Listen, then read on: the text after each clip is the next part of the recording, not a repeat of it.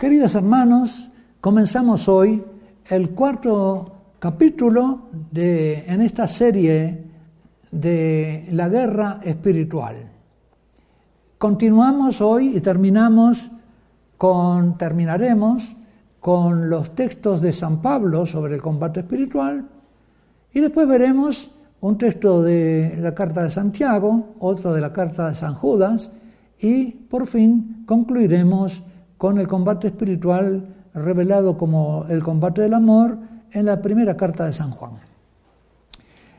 Nos queda por ver de la primera, carta a primera y segunda carta a Timoteo unos textos en que eh, San Pablo le, lo, lo invita a su discípulo Timoteo a combatir el combate que él ha combatido.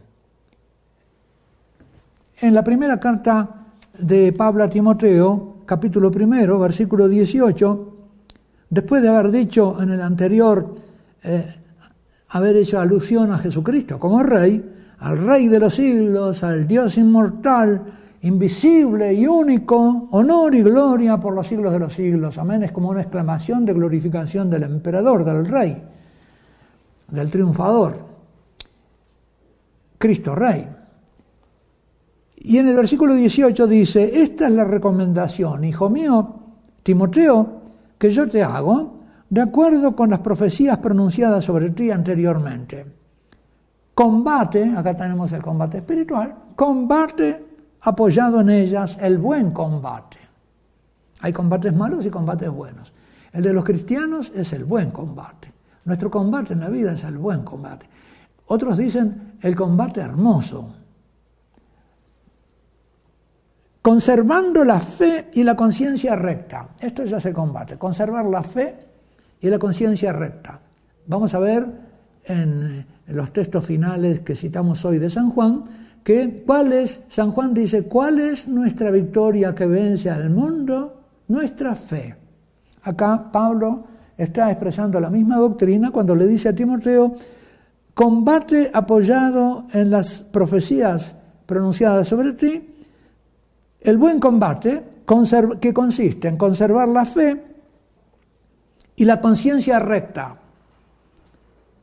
Porque algunos, por haberla rechazado, naufragaron en la fe. Ya entonces había, ¿verdad?, personas que se habían apartado de la fe, que habían apostatado. Entre estos están, y da nombres allí, Himeneo y Alejandro, a quienes entregué a Satanás para que aprendiesen a no blasfemar. Es decir, habían sido apartados de la comunidad creyente porque blasfemaban. En la segunda carta a Timoteo, capítulo segundo, versículos primero al séptimo, leemos, Hijo mío, mantente fuerte en la gracia de Cristo Jesús. Acá está de nuevo en el trasfondo la idea del combate y de la fortaleza necesaria para combatir y cuanto me has oído en presencia de muchos testigos, confíalo a tu vez a hombres fieles, que sean capaces a su vez de instruir a otros. Pablo sabe que se acerca a su muerte, lo ha llamado a Timoteo para que esté junto a él en estos momentos, quiere dejarle la sucesión apostólica y lo está instruyendo para que él a su vez instruya a otros para proseguir este buen combate. Soporta las fatigas conmigo, la fortaleza que está en la paciencia y en el soportar. Y acá viene como un buen soldado de Cristo. Acá está de nuevo claramente la lucha espiritual, el combate espiritual, un soldado de Cristo. Pablo ha sido un soldado de Cristo y lo invita a Timoteo a ser un soldado de Cristo. Nadie que se dedica a la milicia, a la vida militar, se enreda en los negocios de esta vida, guarda una cierta distancia de los intereses de esta vida, porque se está jugando la vida continuamente por una causa superior. Si quiere complacer al que lo alistó. Y lo mismo el atleta que no recibe la corona, etc. Tú, por lo tanto, acuérdate en el versículo octavo de Jesucristo resucitado entre los muertos. Esto te va a dar la fortaleza para luchar tú también este buen combate. Y en el capítulo cuarto, los versículos 7, 8, 17 y 18, en que eh, San Pablo dice, he participado en la noble competición, he llegado a la meta en la carrera, he conservado la fe, la victoria de la fe. Y desde ahora me aguarda la corona de la justicia que al día se me entregará. Los atletas eran coronados, como ahora a los atletas de las Olimpiadas se les da también una copa, en ese tiempo se los coronaba. Y más abajo, en los versículos 17 y siguientes, dice, en mi primera defensa, ella está ante el tribunal que lo va a condenar a muerte, nadie me asistió, antes bien, todos me abandonaron, que no se les tome en cuenta. Pero el Señor me asistió y me dio fuerzas para poder proclamar plenamente el mensaje y que lo oyeran todos los gentiles. Estaba en el tribunal de Roma. Tengo que estaba predicando el Evangelio ahí mismo donde se lo juzgaba, ante los jueces. Y fui librado de la boca del león. El Señor me librará de toda obra mala y me salvará guardándome para su reino. La victoria de Pablo va a ser obra de la victoria de Cristo a Él la gloria por los siglos de los siglos. Con esto terminamos el recorrido por los textos de San Pablo que nos hablan de la victoria del cristiano y se va configurando así, eh, iluminando así nuestra propia vida.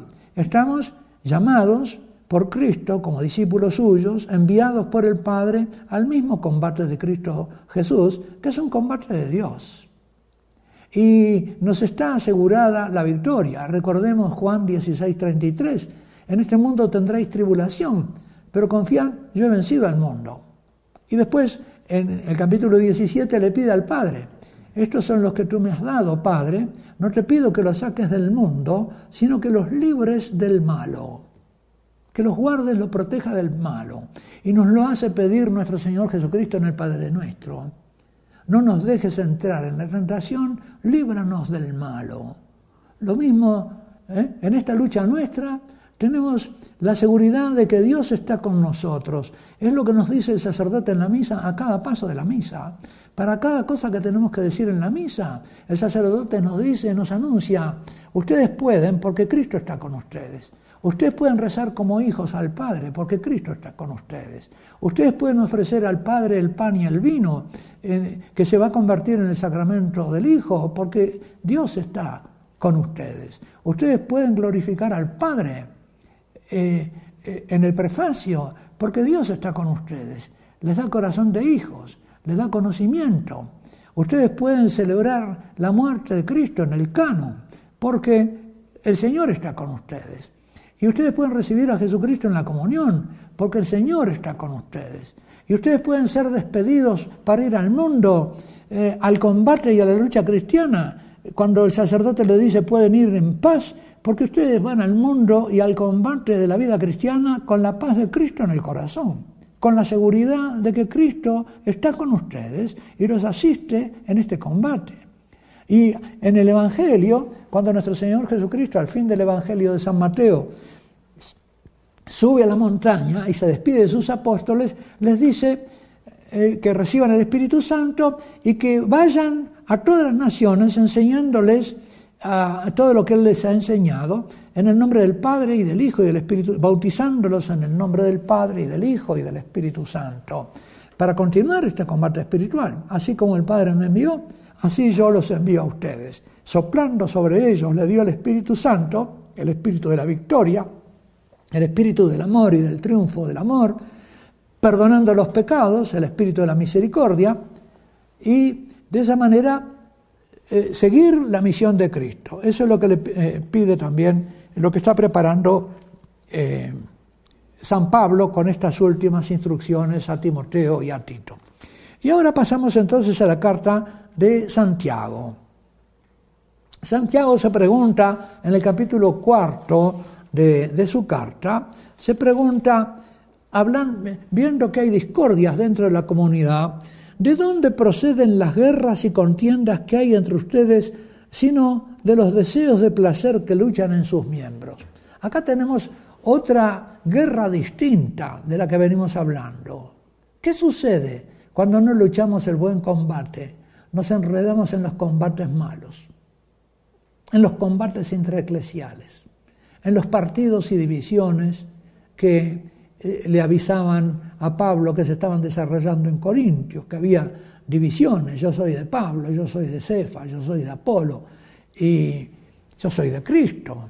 Y trataban de sacar gloria de una pertenencia humana carnal, gloria para sí mismos. No estaban de cara a la gloria del Padre, sabiendo que como hijos deseaban la gloria del Padre, no buscaban la propia, porque ya el Padre se encargaba de glorificarlos a ellos. Estaban en el buen combate, esperando la corona, como Pablo. Acá, en cambio, Santiago contrasta este combate de la lucha de la vida cristiana con este mal combate que sucede dentro de la iglesia, dentro de la comunidad ya en ese tiempo y que nosotros vemos con tanta frecuencia en nuestras comunidades eclesiales, en nuestras parroquias, en nuestras eh, diócesis. Nos encontramos con este espíritu carnal. San Pablo dice, en un texto que no les había citado hasta ahora, que eh, conviene que haya divisiones y partidos, es necesario, no es que conviene, es necesario que haya en la iglesia divisiones y partidos. Esto que deplora eh, Santiago y que viene de la carne, de la carne todavía no santificada, no redimida, de, de lo no santificado que hay en nosotros, de lo no sanado, esto tiene que ser así. ¿Por qué tiene que haber partidos en la iglesia? Porque es necesario que de esta manera se, se muestre la virtud de los que permanecen fieles. A continuación, entonces, de este texto de, San, eh, de Santiago, todavía les quiero citar una cita del apóstol eh, Judas, que no es por supuesto Judas Iscariote, sino Judas Tadeo, eh, que nos dice, que nos habla de la lucha que hubo entre los ángeles.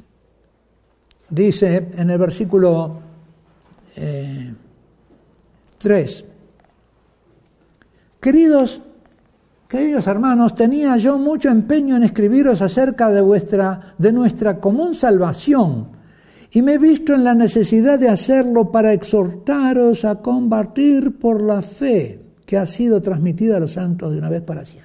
Acá nos encontramos de nuevo en el combate espiritual. Y, de nuevo nos dice eh, San Judas lo que nos ha dicho anteriormente eh, San Pablo y lo que nos volverá a repetir eh, San Juan en los últimos textos que vamos a usar para terminar con este tema, con este recorrido por los textos de la lucha y la victoria del cristiano, de Cristo, del, apóstol y del cristiano en el Nuevo Testamento. Queridos, tenía yo mucho empeño en escribiros acerca de nuestra común salvación y me he visto en la necesidad de hacerlo para exhortaros a combatir por la fe que ha sido transmitida a los santos de una vez para siempre. Ese combate, ¿no? ¿Qué, nos fortalece en ese combate? Como dice eh, San Juan, en un texto que vamos a ver inmediatamente, que la victoria que vence al mundo, nuestra victoria que vence al mundo es nuestra fe. Y pasamos entonces ahora a retomo San Juan con unos textos que no vi antes porque los dejo para el final, porque me parece que cierran muy bien esta, este recorrido por los textos eh, evangélicos. Vamos a la primera carta de Juan.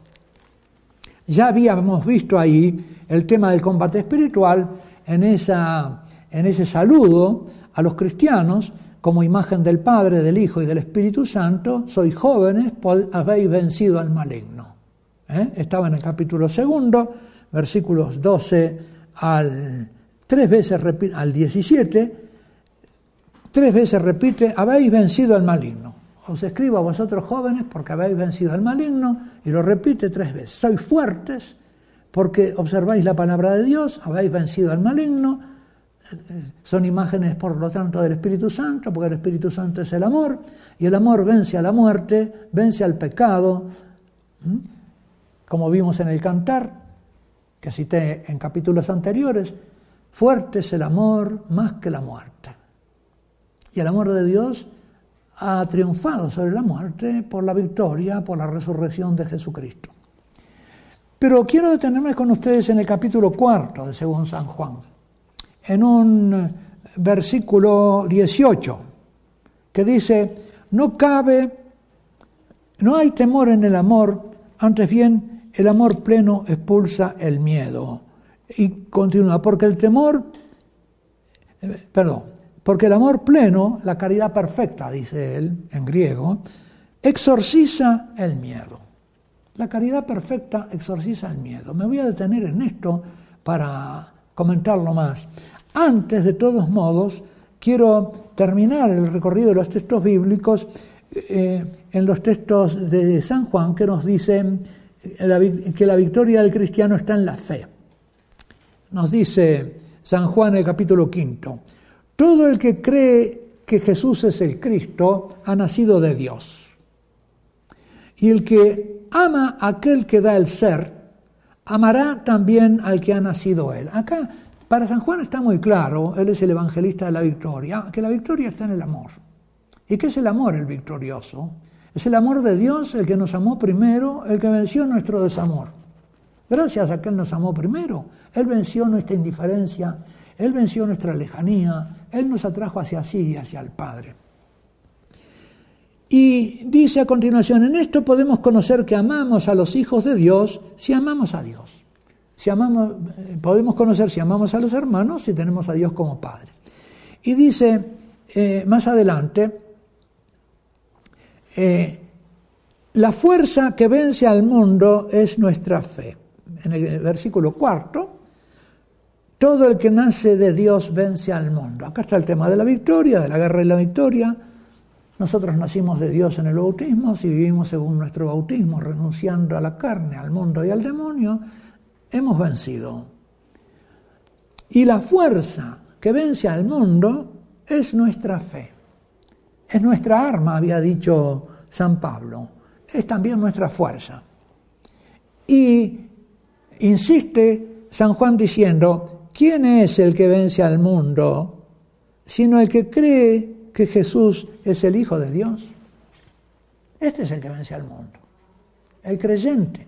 Por lo tanto, en esta victoria, queridos hermanos, si permanecemos en la fe, en esta guerra espiritual, he dicho victoria, en esta guerra espiritual, si permanecemos en la fe, participamos en la victoria de Cristo, en la victoria de la cruz. Y cambia el signo de todas las cosas. La palabra resignación tiene para muchos un sentido negativo, para el mundo tiene sentido negativo, para nosotros tiene un sentido positivo, porque resignar es cambiar el signo de las cosas de acuerdo a la cruz. Lo que parecía negativo, en la cruz se hace positivo. La cruz, el signo de la cruz de Cristo es, un signo positivo. Es la victoria de la cruz Cristo vence allí a la muerte, porque a la cruz la sigue la resurrección. Pero quiero volver a este versículo 18 en que se nos dice, no cabe temor en el amor, antes bien, el amor pleno expulsa el temor. Me gusta traducir más que temor, miedo. Porque el demonio nos, combate con miedos. El, tridente del demonio es miedo, tristeza, ira. Son las tres pasiones relativas al mal. Y contra, contra el miedo, la tristeza y la ira, el remedio, la victoria, está en el amor, en la confianza en Dios nuestro Señor. El que confía en Cristo vence el miedo. El que confía en el Padre vence el miedo y la vence con el poder del Espíritu Santo. El que confía en Dios también vence las tristezas, aunque hay tristezas buenas, que son las tristezas que nuestro Señor Jesucristo tuvo en el huerto, que son las tristezas que el profeta Simeón le anunció a María con la pasión de Cristo, pero son tristezas buenas. Habíamos dicho en el Cantar de los Cantares cómo el amor es más fuerte que la muerte y por lo tanto este amor vence al mal. Estaba ahí adelantado lo que ahora Juan nos va a decir en nuestra carta, que la caridad perfecta, que para él es precisamente el amor de hijos a Dios Padre, el amor que Jesucristo le tiene al Padre, es exorciza al miedo. Las, las traducciones no dan fielmente el sentido que tiene el griego con la palabra exovalei, que es un término técnico de los exorcismos. Exorciza al miedo. Y acá se ve que el miedo es uno de los nombres del demonio. Eh, existe muy extendida entre, entre los hombres el, el, imperio del miedo. Hemos visto ya en la carta a los hebreos cómo nuestro Señor Jesucristo dice, vino a librar los que estaban presos de por vida por el temor a la muerte. ¿Cómo? Trayéndonos el mensaje de la resurrección. Miedo a la muerte, uno de los miedos más grandes. El Señor lo exorciza con la resurrección. Y en la resurrección, ¿por qué? Brilla el amor del Padre hacia el Hijo. En la cruz brilla el amor del Hijo al Padre, que da su vida para eh, la gloria del Padre. Y el Padre no puede abandonar a su Hijo a la muerte, y en la resurrección brilla el amor del Padre por el Hijo. Y nosotros en nuestro bautismo somos sumergidos en esa corriente de amor, del Padre al Hijo, para que podamos vivir amando al Padre. Y San Juan dice, en esto consiste el amor, no en que hayamos amado a Dios, sino en que Él nos amó primero y nos envió a su Hijo como víctima de expiación. Dios tiene la delantera en el amor. Y esa delantera en el amor nos permite a nosotros dar la respuesta amorosa al amor que se nos tuvo. Si Dios no hubiera tenido esa iniciativa amorosa, entonces no hubiéramos nosotros podido amarlo a Él, responderle con amor. Él nos dio la capacidad de amar.